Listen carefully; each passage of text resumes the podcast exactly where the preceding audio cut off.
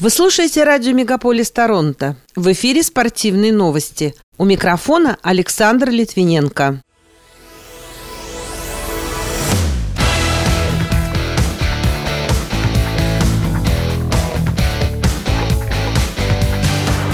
Легендарный тренер Бэбкок заявил, что не вернется в Национальную хоккейную лигу. Назем Кадри отпраздновал победу в Кубке Стэнли с лондонской мусульманской общиной. Даниил Медведев вошел в топ-10 самых высокооплачиваемых теннисистов по версии журнала Forbes. Экс-чемпион Bellator Александр Шлеменко проиграл сербу Александру Иличу. А гроссмейстер Ян Непомнящий одержал одну победу и дважды сыграл вничью во второй день этапа большого шахматного тура в Сент-Луисе.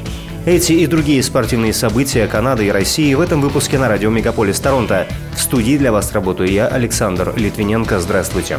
Член тройного золотого клуба в качестве тренера выдающийся канадский хоккеист Майк Бэбкок заявил, что не думает о возможности возвращения в Национальную хоккейную лигу. Ранее он заявлял, что собирается на пенсию по достижении 60-летнего возраста. Сейчас ему 59. В прошлый четверг Бэбкок подал в отставку с поста главного тренера команды университета Соскочевана, в которой он работал в сезоне 2021-2022. Под его руководством команда одержала 13 побед в 20 матчах регулярного чемпионата, но уступила в четвертьфинале плей-офф. В качестве главного тренера в НХЛ Бэбкок также работал с Анахайм Майти Дакс и Детройт Ред Wings, вместе с которым в 2008 году выиграл Кубок Стэнли.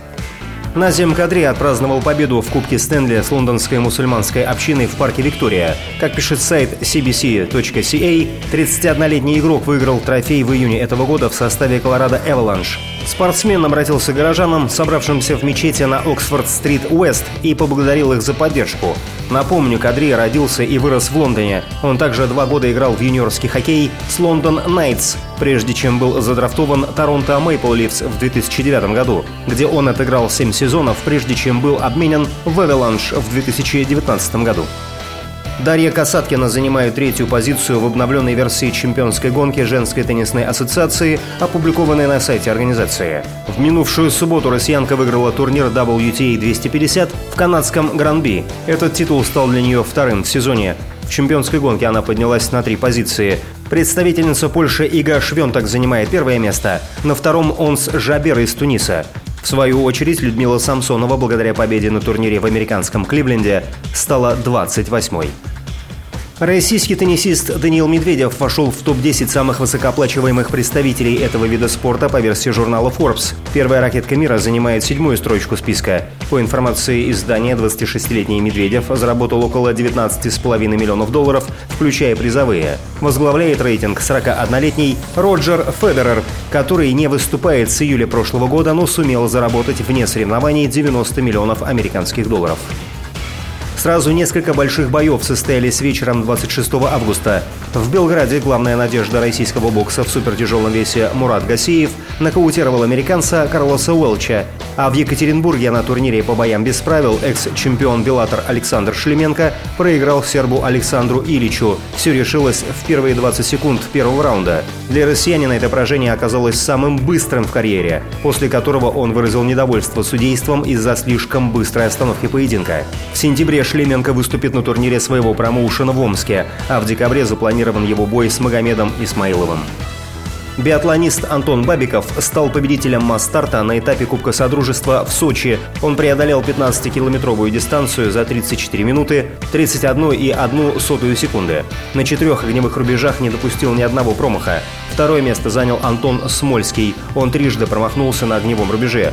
Третью позицию замкнул Карим Халили с пятью промахами. Добавлю, что этап Кубка Содружества проходил с 23 по 29 августа. Организаторы Кубка братьев Агеевых и олимпийских чемпионов Юрия Постригая и Александра Диченко по гребле на байдарках каноэ рассказали об участниках соревнований. Трехкратный олимпийский чемпион по лыжным гонкам Александр Большунов примет участие в «Звездном заезде», сообщает Матч ТВ. Также золотой призер игр в Сочи по фигурному катанию Екатерина Боброва станет одной из участниц показательной гонки. По регламенту соревнований каждый экипаж будет составлен из двух профессиональных гребцов и двух спортсменов из других видов. Российский гроссмейстер Ян Непомнящий одержал одну победу и дважды сыграл в ничью во второй день этапа большого шахматного тура в Сент-Луисе. В соревнованиях по рапиду, играя белыми фигурами, он оказался сильнее азербайджанца Шахрияда Мамедьярова. Непомнящий также сыграл в ничью черными фигурами с американцем Линьером Домингесом и белыми с японцем Хикаро Накамурой. Первый день турнира россиянин трижды сыграл в ничью. Соревнования в Сент-Луисе продлятся до 31 августа. Десяти участникам предстоит сыграть один круг турнира по рапиду и два круга в Блиц. Нутрициологи назвали продукты, которые помогут взбодриться с утра людям, делающим физические упражнения. Оказалось, что справиться с сонливостью и зарядиться энергией на весь день человеку, поддерживающему здоровый образ жизни, помогут морепродукты и брокколи, которые богаты хромом и витамином Е. Более того, эти продукты помогут избежать набора лишнего веса. Пока это все спортивные события, представленные вашему вниманию на радио Мегаполис Торонто. В студии для вас работал Александр Литвиненко. Будьте здоровы и дружите со спортом.